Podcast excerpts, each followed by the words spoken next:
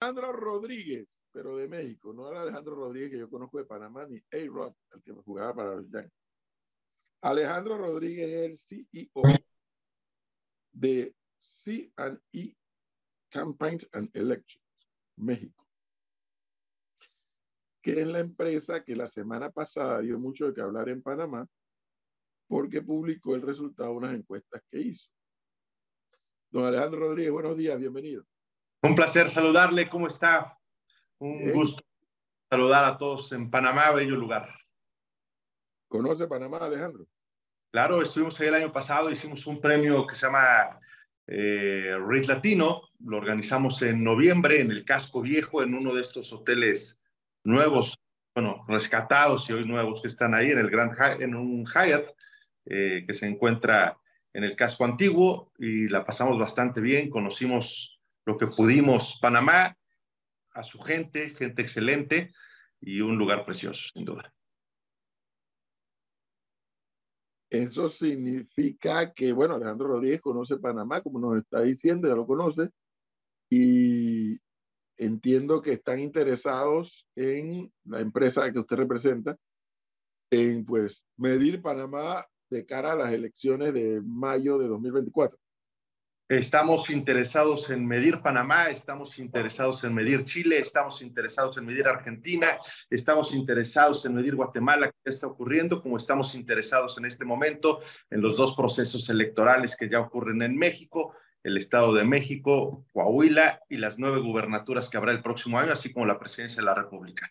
Somos una empresa, Campaigns and Elections, con vocación sumamente democrática, con, vocación sumamente interesada en la comunicación política eh, que ocurre a nivel electoral, no solo en México, sino prácticamente en toda América Latina. Y se me olvidó decir, también estamos por lanzar una encuesta de lo que está ocurriendo en el proceso electoral en España con miras a las presidenciales. Ahora, Alejandro, yo le comentaba a los oyentes, porque aquí publicamos la encuesta que ustedes circularon y la comentamos. Y yo le comentaba a los oyentes que por razones, estamos teniendo problemas con la comunicación. Un poquito se está... ¿Me escucha bien, Alejandro? escucho bien. Bien una cápsula, nada más una píldora. Por razones de mi vida pasada, en mi otra vida, yo estuve muy vinculado a encuestas. No nos digo a encuestas desde el punto de vista que las recibíamos y las analizábamos, no a hacer encuestas. Okay. En mi vida pasada yo estaba, estuve muy vinculado a encuestas y pues tuve que entender mucho esto de las encuestas. Y una de las cosas que yo le comentaba a los oyentes, Alejandro, es que a mí no me gustan las encuestas telefónicas. Y, y menos aún en la explicación que ustedes dieron en la pequeña ficha que subieron, que las llamadas eran hechas por un robot.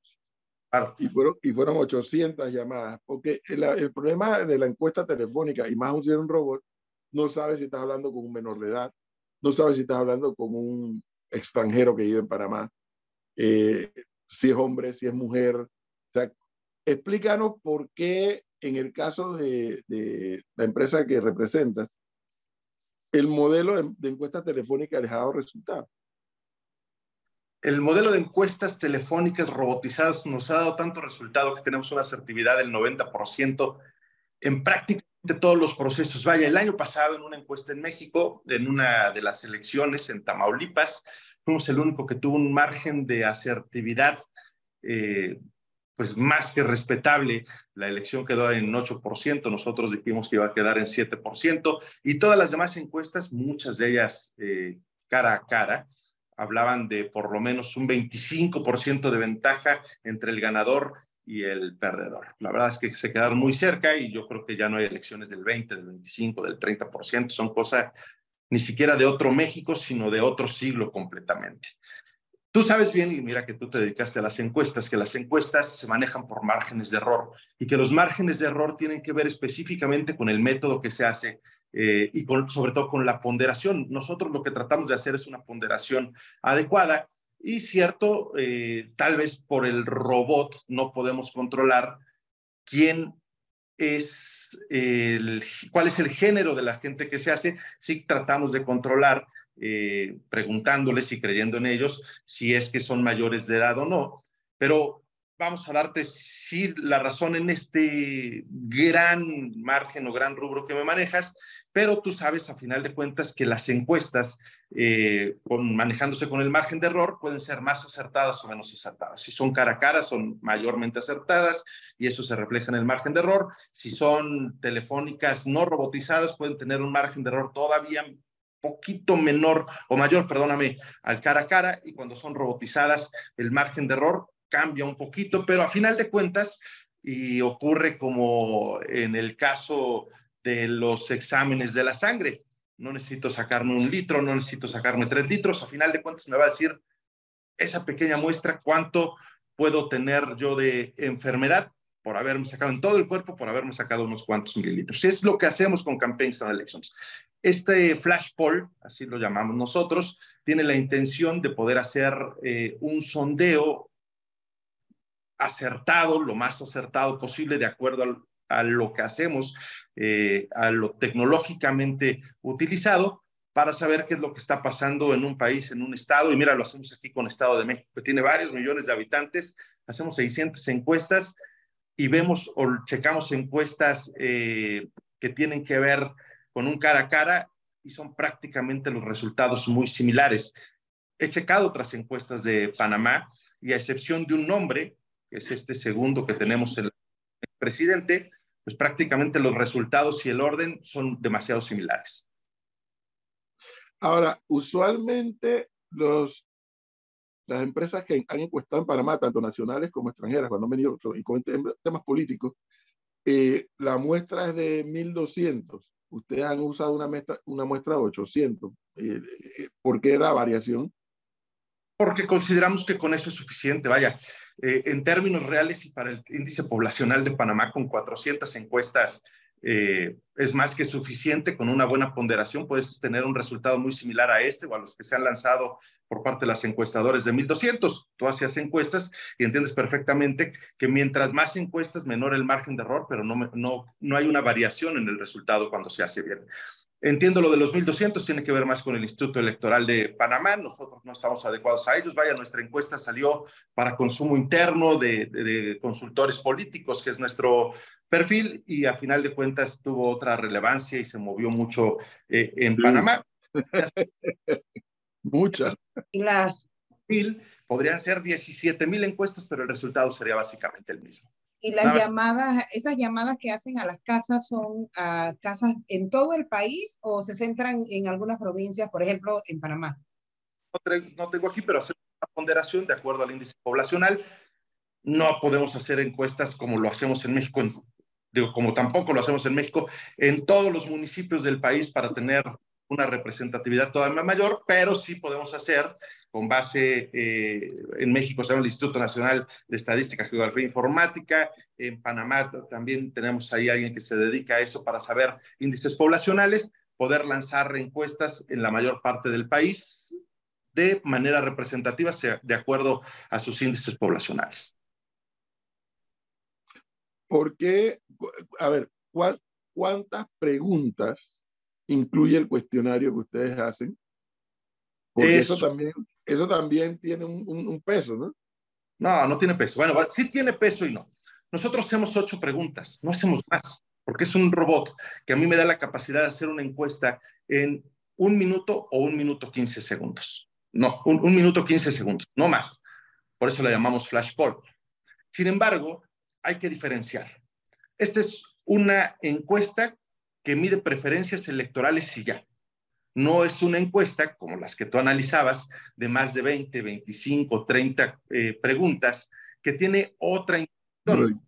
Es ser una encuesta de decisión. Si yo hago 25, 30, 35 preguntas que también las hacemos en esta empresa, yo haría una encuesta de decisión que tendría pagada, vendida o tenida con el gobierno, con algún candidato, para que supieran en dónde están mal, en qué provincia están mal, qué es lo que tienen que hacer, cómo actuar, qué es lo que piensan de ellos. Me refiero a tener elementos, carnita le llamamos en México, que le dé profundidad a una encuesta y que pueda servir para saber qué hacer. Esa es la decisión. Nuestra encuesta no es de decisión, nuestra encuesta es simple y de hacer una fotografía del momento que, tiene, que puede ser hoy esta, pero que mañana puede cambiar de acuerdo a lo que hagan los candidatos y a lo que hagan sus consultores. Ahora, me llama la atención algo y tiene que ver con el tema de la corrupción. Cuando uno ve la encuesta, la corrupción está al fondo, ¿no? Lugar número cuatro, quinto. Que no, eh, lo que pasa es que nosotros le damos a decidir. A ver, como es una encuesta telefónica robotizada, lo que nosotros hacemos es darle solamente una opción al ciudadano o al panameño para que nos diga qué es lo que más necesita en el momento o qué es lo que considera que no se está haciendo bien. Si yo le pongo cinco opciones, entre ellas desempleo, eh, inseguridad, corrupción, me elige la primera que él considera, pero no le doy una opción dos o una opción tres, que podría hacernos tener números muy similares entre uno u otro. Cuando yo hago una encuesta de, de, decisión, una encuesta mucho más grande, sí te podría decir cuál es el primer lugar, el segundo lugar, el tercer lugar, con índices similares tal vez, es decir, puede haber tanta corrupción como puede haber tanto desempleo o puede haber tanto eh, inseguridad. Aquí eh, esa es de las cosas que no nos puede dar, y entiendo tu, tu, pregunta o el inicio de tu pregunta, es la cosa que no nos puede dar una encuesta robotizada. Digo, puede haber tanta corrupción o desempleo, pero lo que más piden en este momento es un tema económico. Solamente ocurre en Panamá, ocurre prácticamente en todo el mundo. El, tema, el tema económico, sin, duda alguna, que es el, grave problema en la situación actual eh, eh, a nivel global, como usted bien lo dice. Me llama la atención el tema de la seguridad en Panamá, pero bueno, ya es un tema de, de opinión del ciudadano consultado. Yo quisiera preguntarle por el voto vergüenza. El voto vergüenza que no lo veo reflejado en la encuesta y no lo veo reflejado porque los números de Ricardo Martinelli son muy altos. Y hay quien diría, a mí me da vergüenza decir que voy a votar por Martinelli, a sabiendas que voy a votar por él, pero bueno, diré que mi voto va hacia otro candidato. Ese voto vergüenza que sucedió mucho en, en, el caso de Donald Trump, ¿usted cree que está pasando en Panamá? Mira, yo lo que veo es un voto enfocado hacia el pasado más, más que voto vergüenza, lo que veo es, es gente que recuerda un pasado glorioso panameño inmediato y que ve un presente en donde no hay mucho que hacer y ello se refleja en los números del, candidato, tal vez, eh, vamos a decirlo, que pertenece al sistema actual. Cuando las cosas no están ocurriendo bien y, y, y pasaba en México, por eso llegó Andrés Manuel López Obrador a ser presidente de este país, aparte de que comunica muy bien, cuando las cosas no van bien, el candidato que lance el sistema pues tendrá muy pocos resultados, por más que se le haga, eh, es difícil hacerlo crecer. Mientras que la gente ve al pasado o ve lo que pudo ser, y por ello considero que hay dos expresidentes que tienen muy buen voto, porque lo primero que hacen es que recuerdan que en la época de esos expresidentes les fue bien, y hoy, y hoy eh, el presente me da muy poco y tal vez pues ya le estoy diciendo de lado y mi voto de castigo es decirle al pasado, véngase para acá, quiero, quiero revivirlo, no sé si segundas partes sean buenas, ya lo veremos si es que ocurre en Panamá y, y eso lo sabremos dentro de muy poco.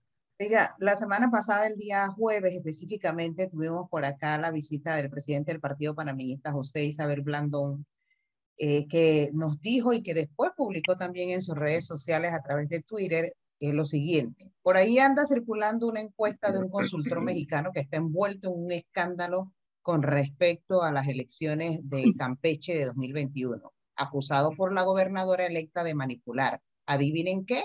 Las encuestas. ¿Qué tiene que decir a estos comentarios? Eh, esto no lo diría esa gobernadora si no fuera parte eh, de los cinco últimos lugares que nosotros medimos en el ranking de gobernadores que hacemos mes con mes. Conozco perfectamente a esa gobernadora. De hecho, ganó un premio con nosotros en alguna ocasión. De hecho, nos buscó en algún momento para tratar de hacer un convenio ante los malos números que llevaba, no solamente cuando habló, sino en números anteriores. no accedimos, no tuvimos ninguna reunión. Y que es normal cuando un gobernador se encuentra o un político se encuentra en mal momento, lo primero que busca es achacar culpas. Y si ustedes se buscan a ver se ponen a ver en Google quién es esa gobernadora y qué tanta calidad moral tiene para acusarnos, pues podemos de otra cosa. Estamos hablando acusada de decir que va a hacer más negocios en su gobierno que un narcotraficante. Está acusada eh, de espiar, de inventar conversaciones. Vaya, no hay que, más que meter gobernadora de Campeche en México, Google, y ver toda la serie de notas y ver dónde aparece la nuestra, ni siquiera aparece en las 10 primeras. Pero es obvio también que Blandón, un 5% de aprobación o de intención de voto, pues trate de buscar o de minimizar eh, una encuesta en donde no aparece muy favorecido. Obviamente, si fuera Martinelli quien lo dice y quien habla mal de, de la encuesta, pues otra cosa estaríamos hablando. Estamos hablando de un candidato del 5%.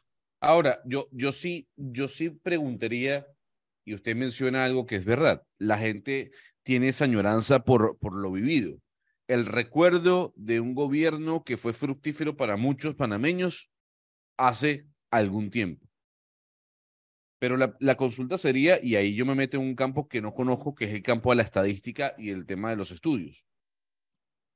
No debiese también la encuesta preguntarle al ciudadano si sabes que la situación económica hoy en día es muy diferente a la de hace algunos años atrás cuando Martinelli gobernaba, desde el precio de los commodities, desde la deuda pública, desde la inversión del Estado.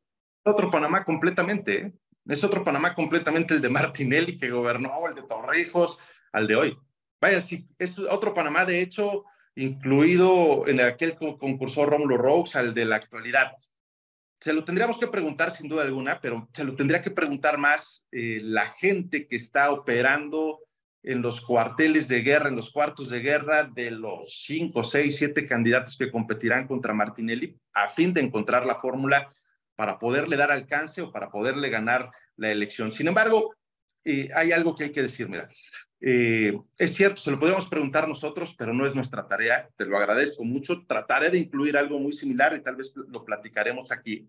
Eh, el 46% de la gente que nosotros entrevistamos dice que aún podría cambiar de opinión.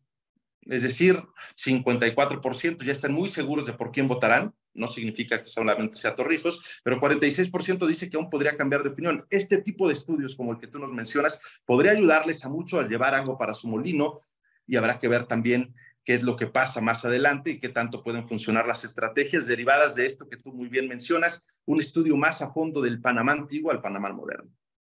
Alejandro, como sabes, Panamá es un país muy pequeño en extensión territorial y objetivamente de poca población, más aún si lo comparas con Ciudad de México, ¿no? La ciudad más densa del mundo. Eh, y por ser un país de, poca extensión territorial y de poca población, pues la probabilidad de que aquí todo el mundo se conozca es muy alta. La semana pasada, cuando el resultado de esta encuesta, por lo que te, por lo que te entendí al inicio, Alejandro, ustedes hicieron esta encuesta ordenada por algún cliente de ustedes, pero se, ups, se filtró a, a la opinión pública y eso circuló aquí profusamente y generó todo tipo de comentarios. Entre otros comentarios, a ver, te voy a dar dos comentarios de los que a mí más me han hecho, no reaccionar, pero les he prestado un poco más de atención. Uno, que ustedes estuvieran o están contratados por la campaña del expresidente Martín Torrijos. Y dos, como consecuencia de ello, ¿qué vinculación tiene el panameño Avidel Villarreal, creo que se llama, con ustedes y si lo segundo es consecuencia de lo primero. Ok. Eh, me gusta que hagan la tarea que se pongan a investigar. Ocurre siempre en, en, todos los países y en, todas las, en todos los estados donde, donde participamos. Eh, lo primero que tengo que decirte es que no tenemos contrato con absolutamente nadie, con ningún candidato, con ningún partido. Ay, no me sé ni, ni, los nombres bien de los partidos en Panamá, eh, con miras a la elección próxima. Lo segundo que puedo decirte es que a Videl lo conozco, por lo que entiendo está trabajando con Torrijos, pero también te voy a decir lo siguiente, lo conozco, como conozco a Paco Valeri. Paco Valeri fue ganador del consultor Revelación con nosotros y hoy es uno de los brazos derechos y el asesor principal del vicepresidente de Panamá. Y como conozco a Mauricio de Benguechea, y Mauricio Bengoechea fue el salón de la fama de RIT Latino de Campaigns and Elections y es el asesor principal de Rómulo Rose. No sé quién esté con Martinelli, eh, pero quien esté con Martinelli estoy muy seguro que lo conozco y que ha aparecido en nuestras páginas y que he tenido relación con él, porque si algo puedo presumirles es que conozco prácticamente a todos o a casi todos los consultores de América Latina. Me parece que por ahí también está, lo van a ver ustedes, eh, Jordi Segarra. Jordi Segarra es uno de los consultores o de los mejores consultores de México. También apareció en nuestra portada, también ha ganado premios con Campaigns and Elections y está trabajando con algún candidato en, en, Panamá. Por ahí está la mexicana Andrea de Anda, no sé específicamente con quién, creo que con Rómulo Rogues. También la conozco, también ha ganado premios con Campaigns and Elections. Y lo triste sería que alguno de estos eh, personajes no tenga un consultor que haya aparecido en Campaigns and Elections. Quiere decir que tendría un consultor de muy bajo perfil y de muy pobre trabajo eh, en América Latina y en Panamá. Así que bueno, espero con eso de, decirles o, darles un, eh, una respuesta a esa pregunta, porque prácticamente conozco a todos, prácticamente todos los consultores que van a ver de esta lista que presentamos eh, que están trabajando con los aspirantes han aparecido en Campaigns and Elections. He comido con todos, me reúno con todos cuando están en México y lo seguiré haciendo. Importante esta respuesta, Alejandro, porque, a ver, yo no es que voy a meter las manos al fuego por, por encuesta alguna, porque Alejandro lo sabe, la que no tiene de una cosa tiene de la otra, y sin embargo, sí, defiendo, sí defiendo, Alejandro, sí defiendo la importancia de creer en las encuestas como un método científico para medir, en este caso, una intención de voto o una probabilidad. Eh, lamentablemente, y eso es un hecho cierto, me imagino que te lo han comentado, lamentablemente en las últimas dos o tres últimas elecciones, las encuestas han fallado bastante. ¿Y por qué han fallado, en mi opinión, Alejandro? Porque algunas se dedicaron a maquillar resultados para favorecer al cliente y no para transmitirle a la población y tratar de manipular al electorado y no para dar una información real de decir, mira, la intención de voto es así. Eh, yo sí tuve la suerte en, el, en mi otra vida, cuando yo era político partidista, sí tuve la suerte de trabajar con encuestas o encuestadoras que, que fueron altamente fiel y 100% fiel al resultado de la encuesta versus el resultado de la elección. Y tuvimos esa suerte en aquellas ocasiones. de un tiempo a esta parte, pues en Panamá las encuestas han estado fallando y, y, eso le pone un signo de interrogación a todas. Por más o por menos, le pone un signo de interrogación a todas. Así que, bueno, Flor, de pronto llegamos a un acuerdo entre Alejandro, el CIB, ¿cómo es CIE? Elecciones y, y Panamá en directo y hacemos una mancuerna. Yo feliz darles un poco más sobre qué es Campaigns and Elections. Campaigns and Elections es una revista que nace en 1980, nace eh, de la mano de Joseph Napolitan, que es considerado el padre de la consultoría moderna, y de John Foster Reed, por eso los premios que hace Reed, Reed, Awards. En 1980 nace de la mano de New York University en ese entonces para generar eh, material que pudiera ser leído en una incipiente todavía eh, carrera de consultor político, después se va a George Washington University con Graduate School, Graduate School of Political Management, eh, y después hace vida sola, pertenece ahora mismo eh, a un corporativo inglés, nuestro capital es inglés, nosotros mismos financiamos nuestras encuestas, el, el corporativo inglés se llama Political, Political Company Elections, y nosotros lo que hacemos desde hace 13 años es operar el área para América Latina. Lo hacemos, creo, de la manera eh, que, intenta salir adelante siendo una industria editorial y que ha encontrado en el hecho de hacer encuestas desde hace cinco años una manera, y hoy, hoy me queda clara, de, de hacer renombre y de buscar entrar en ciertos mercados. No tenemos intención alguna de entrar al mercado panameño para vender revistas o de entrar al mercado panameño eh, por ahora para hacer eh, consultoría. No somos una consultoría somos básicamente una encuestadora y una, y una revista que tiene como objetivo darle voz a, a todos los estrategas de América Latina. Yo feliz de, de, sumar, yo feliz de platicar contigo, de hacer una alianza con ustedes, por supuesto, porque entiendo eh, y me gusta bastante el ímpetu panameño para, para ver lo electoral, para meterse de lleno a lo que aquí llamamos grillas y eso esa, esa pasión es lo que nos gusta mucho y lo que también nos hace hacer esta revista mes con mes. Bien. Bueno, Alejandro, ¿y, viene otra medición dentro de poco?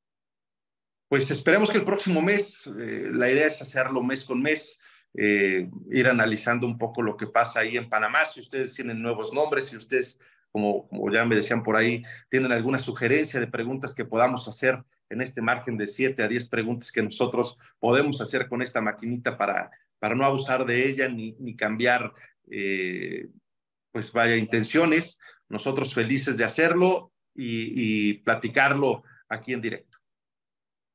Bueno, Alejandro, qué gusto conocerte.